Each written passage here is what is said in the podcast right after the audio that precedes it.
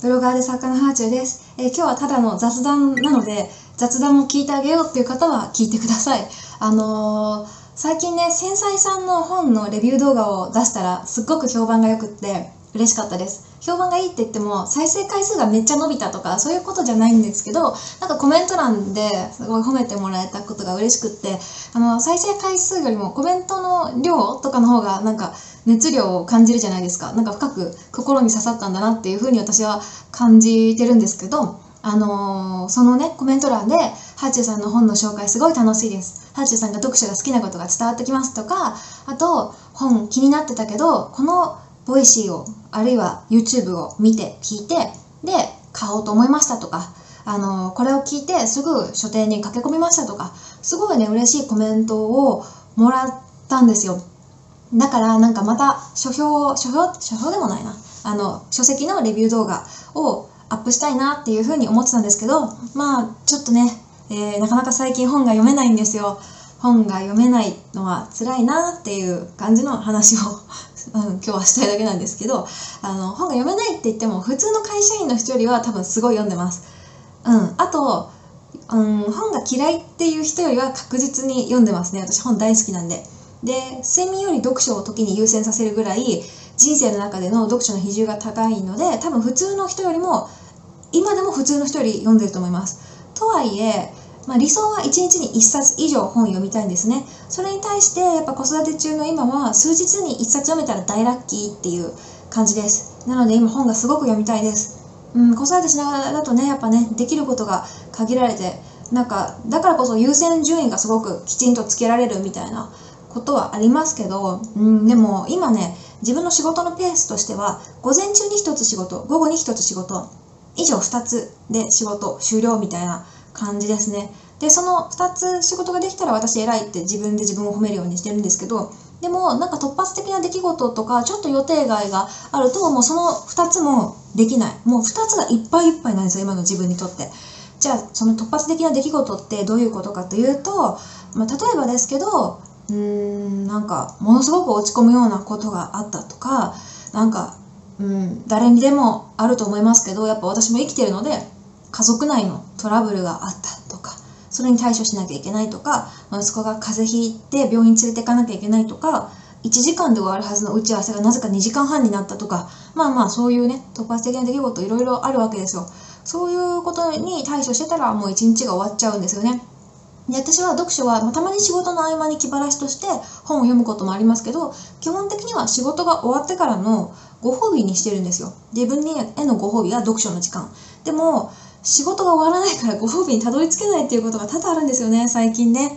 でねまあ読書以外にもいろいろやりたいことがあるんですけどまずは読書。で直木賞芥川賞とかの作品も読みたいんですけどその前にね家にある積んどくを片付けないとちょっと本が溜まりすぎてるなっていうふうに思います。今机の横に、えー本棚があるんですけど、えーさっき数えたら14冊まだ読んでない本があるんですね。これをね先に読んでから次の読みたい本を買わなきゃなっていうふうに思います。まあいつもねあのそれでも買っちゃって また積んどくが溜まっていくみたいなことが繰り返されてるんですけどあの私読んでない本と、え読んだ本の本棚自体を分けてるんですよ。なんかね読んでない本と読んだ本を混ぜたくないんですよね。そういうプチこだわりみたいなものがあってで、えー、とよく動画で出てきたりする時に後ろに写ってる本棚は読んだ本かつ気に入って絶対残しておきたい本しか入ってない本棚です。でそれに加えて、えー机側のそのカメラとかに映らない方向に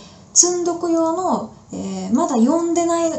本専用本棚みたいのがあってここがねもういっぱいいっぱいなんですよね。だから本当はねこれ以上買っちゃいけないなと思いつつ気になる本があったら忘れないうちに買っちゃおうってなったりとかあと憲本で、まあ、ありがたいんですけど書籍いただいて本がたまったりみたいな感じになるんですよね。うん。やっぱ子育てしてからどうしてもその読書の時間っていうのは削られちゃいましたね。でもここで話が終わるとなんか子育て大変そう忙しそう子育てって大変なのかなで終わっちゃうと思うのであの子育てのいいところもね今日言いたいなと思ったんですけど編集者さんと喋ってて子育てのいいところをいろいろねあの出してるうちに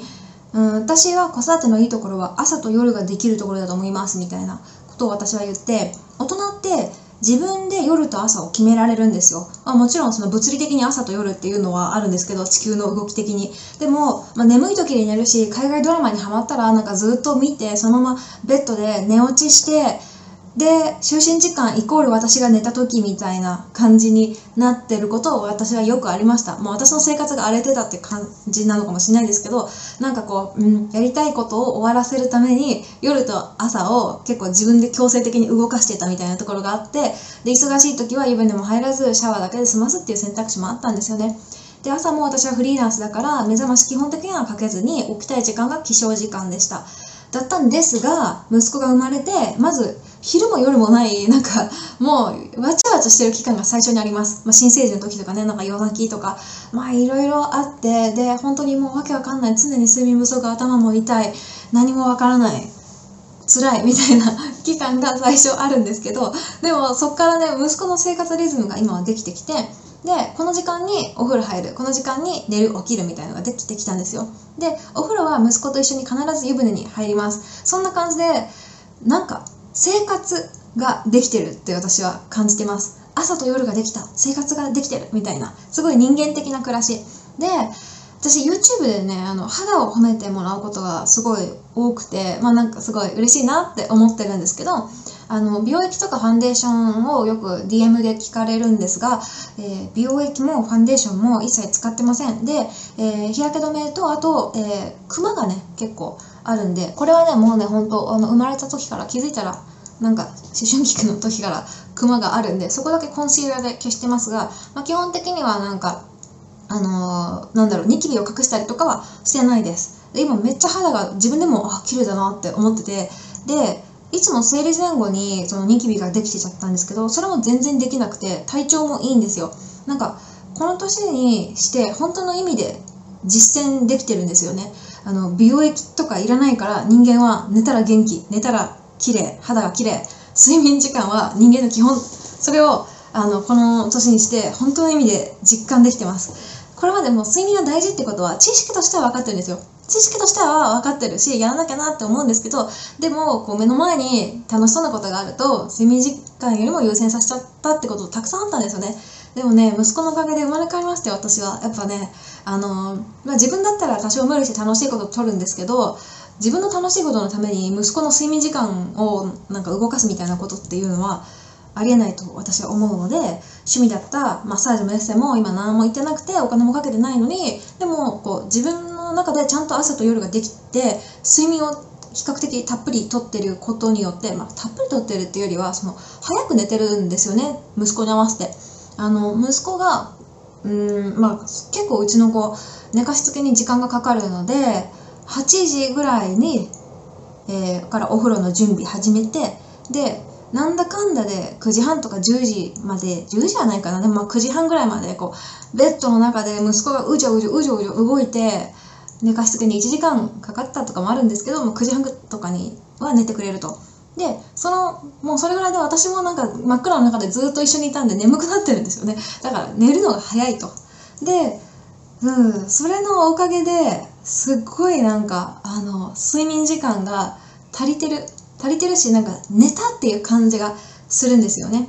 だからまあお金かけてないのに肌綺麗だし気持ちも明るいです。体調もいいし。気持ち明るくなったのはもしかしたら夜に無駄に SNS 見ないっていうことも関係あるかもしれないですね。まあ、あの、ツイッターとかマジで体の毒だし、ツイッターを夜に、特に深夜に見るっていうことは、早死に一直線だと私はあの実感してます。まあ、これはまたどっかのあのタイミングであの別の動画で話しましょう。すごい長くなるし、私 SNS の持論たくさんありますし、今あのアンチとの対決みたいな感じで裁判の準備とかしてるんで、まあ、裁判の準備のせいでもうちょっといろいろ大変だっていう、この YouTube の動画撮れなかったりとかいろいろあるんですけど、まあいや、これ長くなるんで、とにかく、あのー、何？睡眠時間って大事だし、早く寝るとすごい体調整うなっていうことです。まあ、とはいえね、それでもうちの子夜に起きちゃったりとか、もうスーパー朝早く4時とかに起きて睡眠足りないみたいな白目向いてる日もあるんですけど、でもまあ、うん、早く寝てるおかげで、昼と、あ、昼じゃない、朝と夜ができてます。えー、というわけでね、まあ、取り留めもなく喋ったんですけど、今日の動画の内容をまとめると、私本が読みたいだけど読めてない あの本のレビュー動画出したいけどちょっと待っててっていうのとあとあそうあそれとコメントめっちゃ楽しみにしてるのでよかったら書いてください。あのじ時間の余裕とか的に返信できないこともすごい多いんですけどすっごいこまめに見てるしできる時は YouTube だったらいいねしてます。 Voicyとかあのヒマラヤは確かコメントできなかったかな。えっ、ー、とボイシーはいいねができないのでコメントを頑張れる時間ある時は返信したりとかしてます。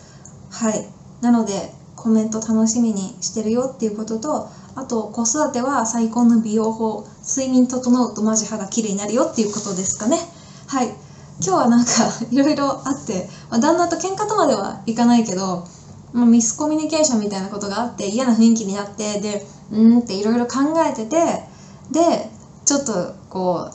ううんと一日の仕事のペースが乱れでなんか役立つ動画とか考えるモードじゃなかったのでこんな感じで雑談もしてみたんですけど、まあ、やっぱ雑談するとすごいすっきりしたしあのやっぱ自分のパーソナルな部分があのフォロワーさんとか見てくれてる人に伝わるとすごく動画の内容もより、えー、入れ込める 入れ込めるっていうのかな何だろう伝わる伝わると思うのでたまにこんな動画も動画、えー、音声で聞いてくれてる人もいると思いますが動画も出してみようと思います。はい。取り留めなかったですね。最後まで聞いてくれてどうもありがとうございました。ではではまた。